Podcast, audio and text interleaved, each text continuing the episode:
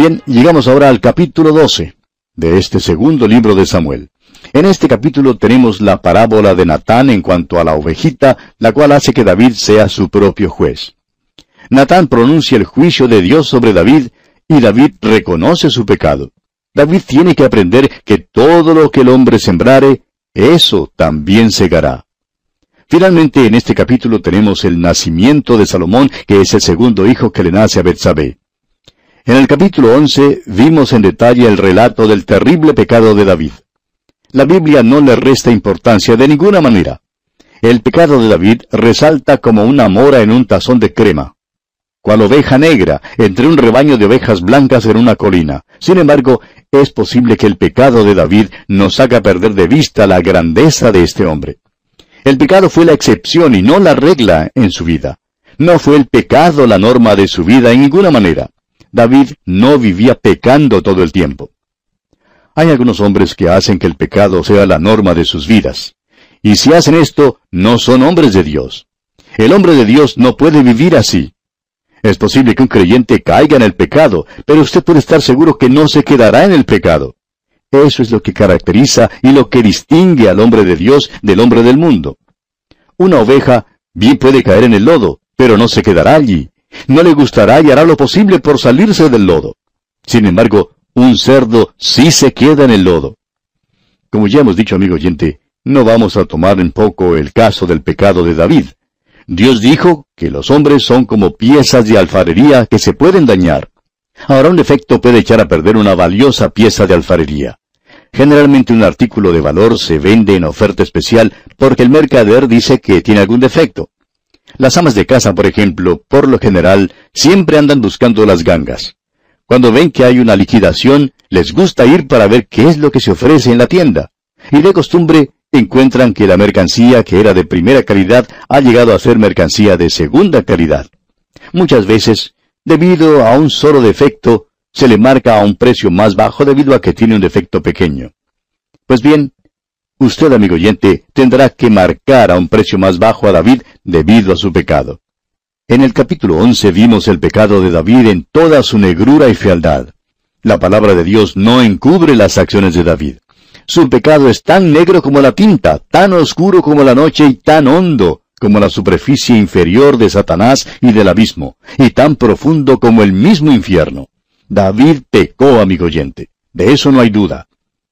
Ahora, ¿cómo podría pecar David siendo un varón conforme al corazón de Dios? No fue varón conforme al corazón de Dios en cuanto a este pecado se refiere. Lo que David hizo desagradó al Señor, y ahora vemos que Dios hará algo en cuanto a esto.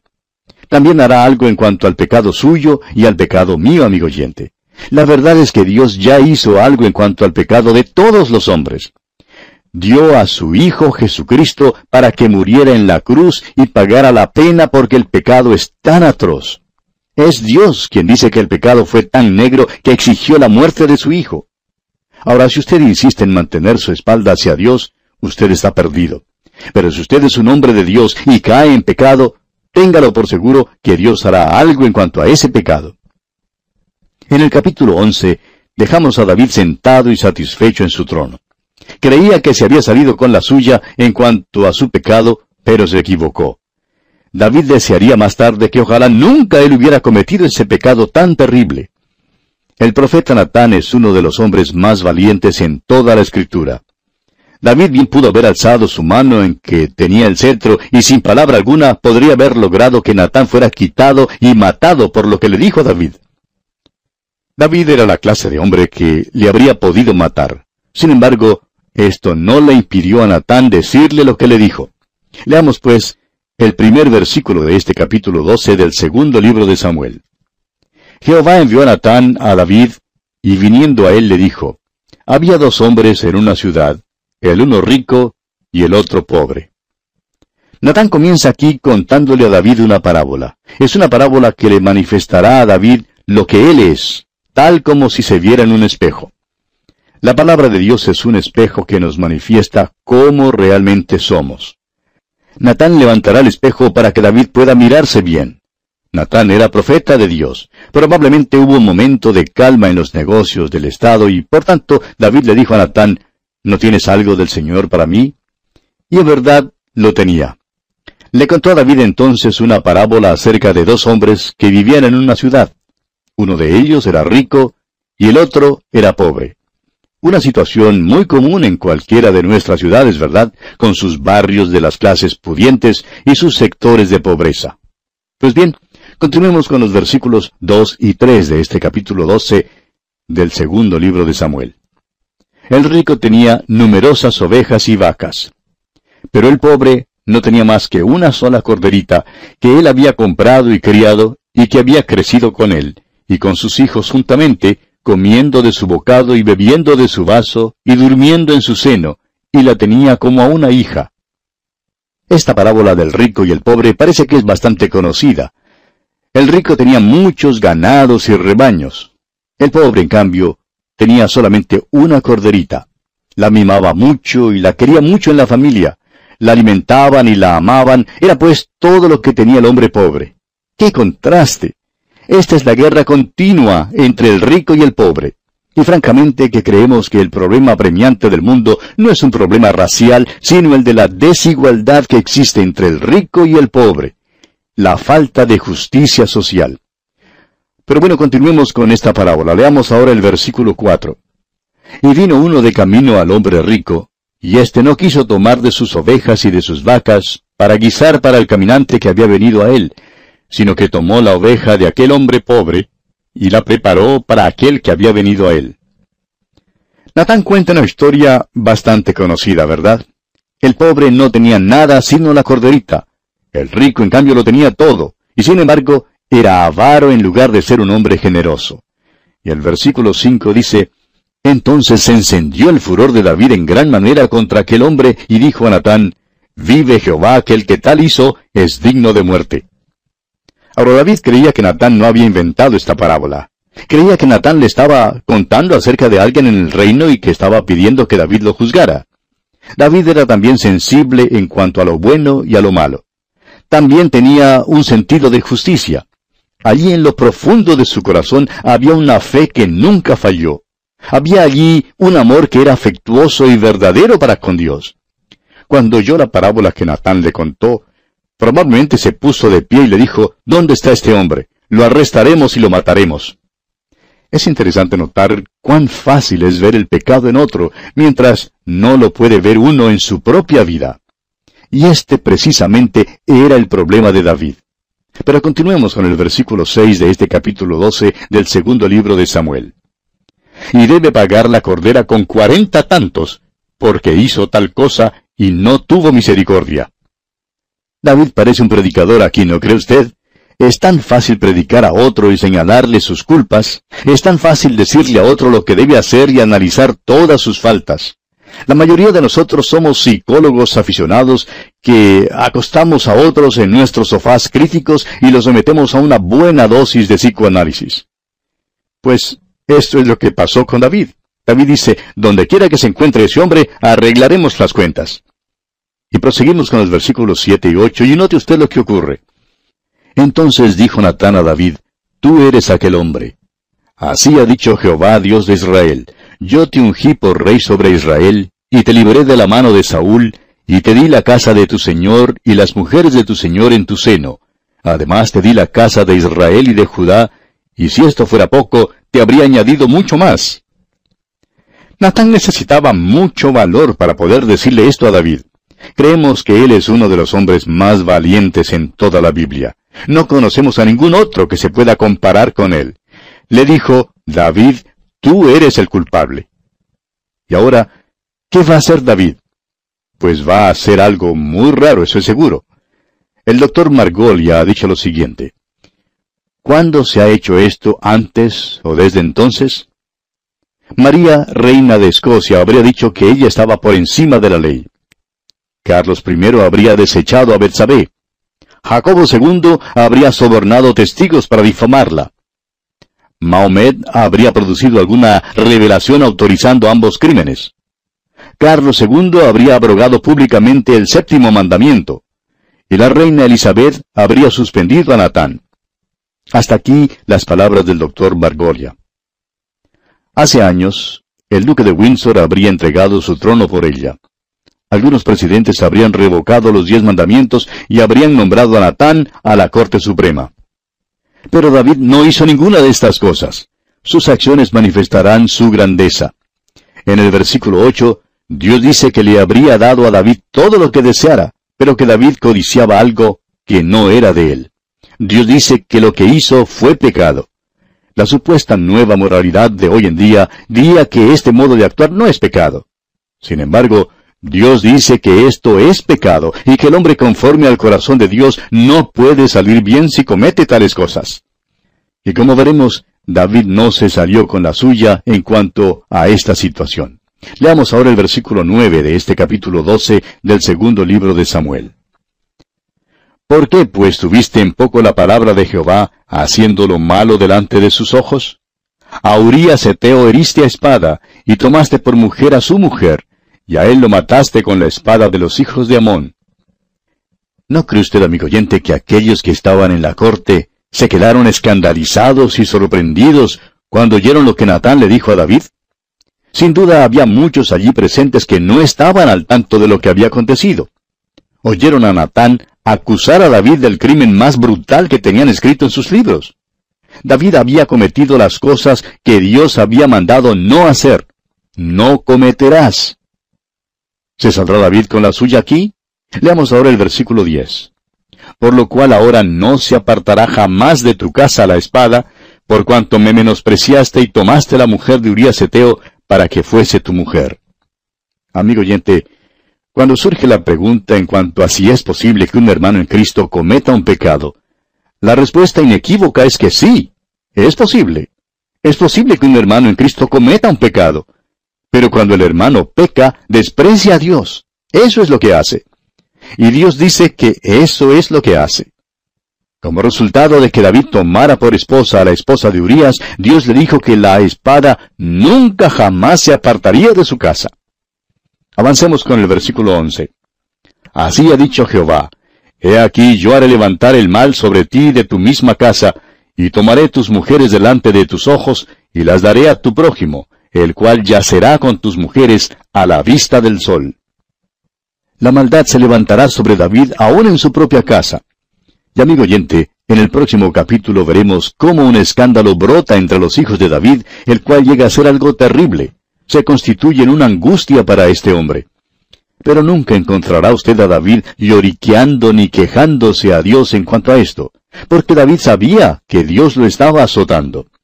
Todo lo que David deseaba era lo que está escrito allá en el Salmo 42, versículo 1, donde leemos, Como el siervo brama por las corrientes de las aguas, así clama por ti, oh Dios, el alma mía. Y continúa Natán citando las palabras del Señor y dice aquí en el versículo 12, porque tú lo hiciste en secreto, mas yo haré esto delante de todo Israel y a pleno sol. Después que Natán acusó a David, David podría haber hecho muchas cosas, como ya hemos dicho. Otros soberanos del mundo nunca se habrían portado como David, pero notemos que David se arrepiente. Sigamos adelante leyendo los versículos 13 y 14 de este capítulo 12 del segundo libro de Samuel. Entonces dijo David a Natán, Pequé contra Jehová. Y Natán dijo a David, También Jehová ha remitido tu pecado, no morirás. Mas por cuanto con este asunto hiciste blasfemar a los enemigos de Jehová, el hijo que te ha nacido ciertamente morirá. Ahora David reconoció que merecía la muerte, pero Dios le salvó la vida y remitió su pecado. Sin embargo, el hijito de David murió. Dios no va a dejar que el pecado de David se quede impune, amigo oyente.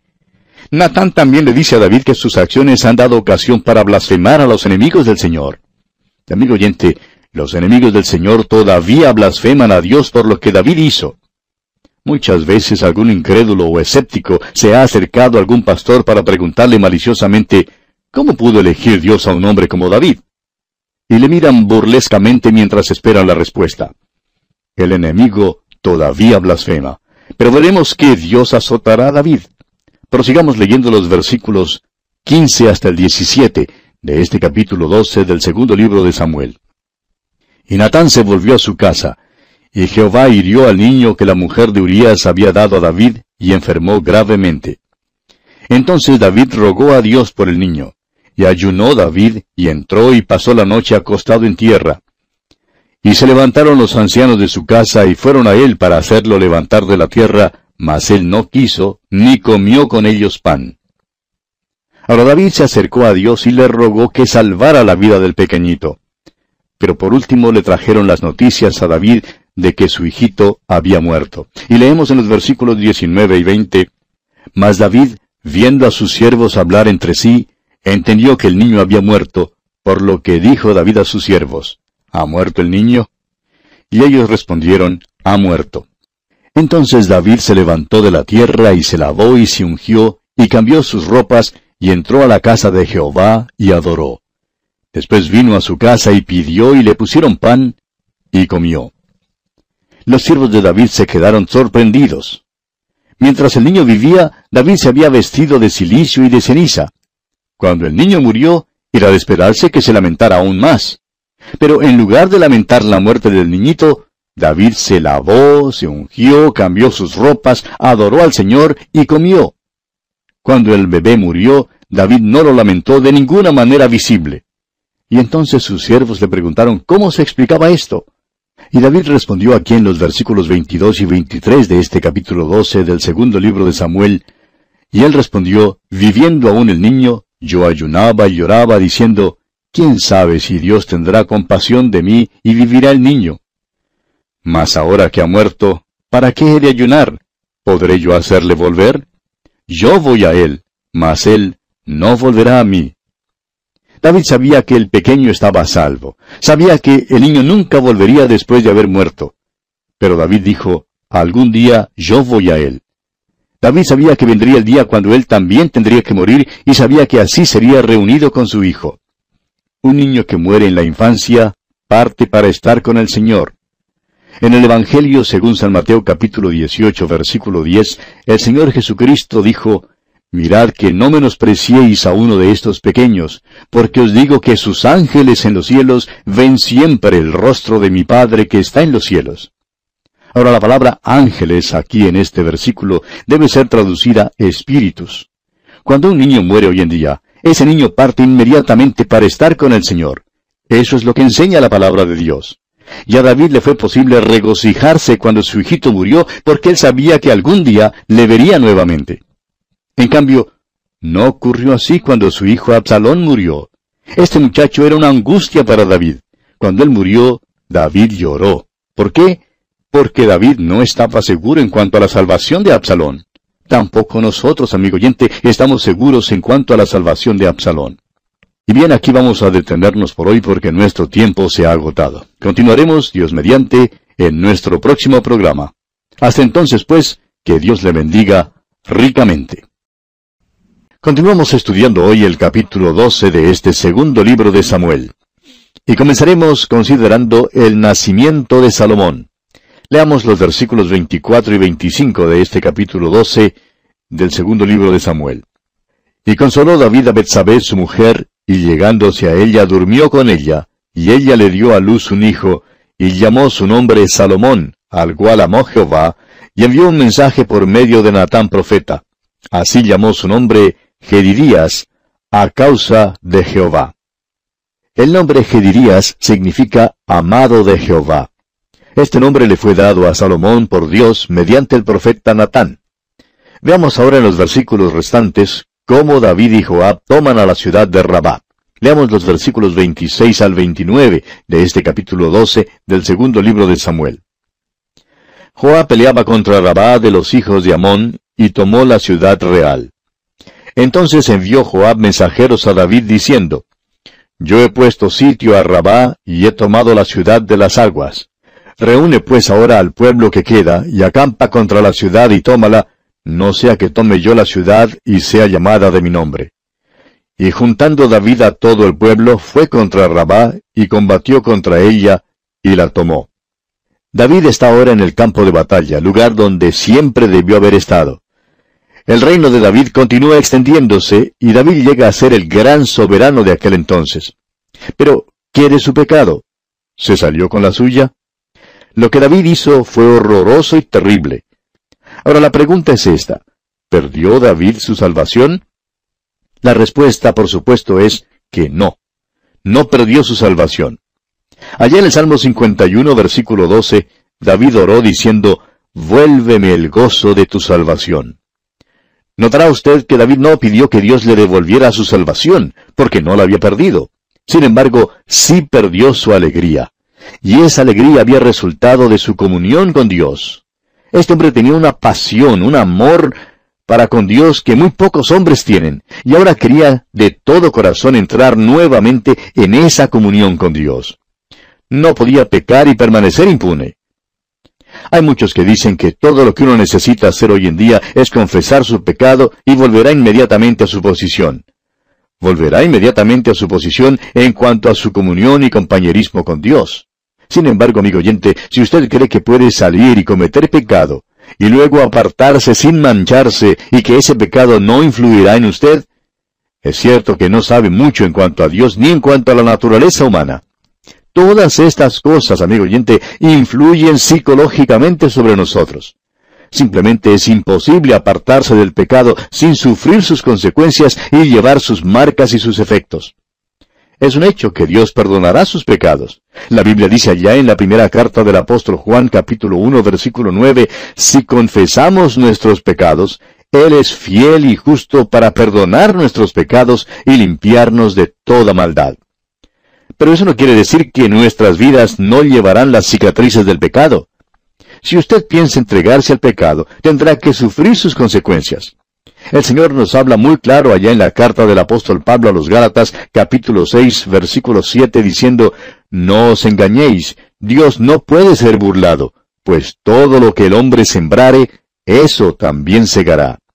Nadie, amigo oyente, nadie puede cometer pecado y permanecer impune. Y en el capítulo 6 de la misma carta a los Gálatas, versículo 8, sigue diciendo, Porque el que siembra para su carne, de la carne segará corrupción, mas el que siembra para el Espíritu, del Espíritu segará vida eterna. No hay duda, pues, que David había sembrado para la carne. No crea usted ni siquiera por un momento que ahora él podía apartarse de su pecado, hacer una confesioncita dulce y que eso era todo. Hay algunos que dicen, bueno, la sangre de Cristo cubre el pecado. Por supuesto que esto es cierto, y también es cierto que uno nunca pierde su salvación, amigo oyente. Pero permítanos decirle que el pecado sí produce una llaga supurante que necesita ser abierta con lanceta.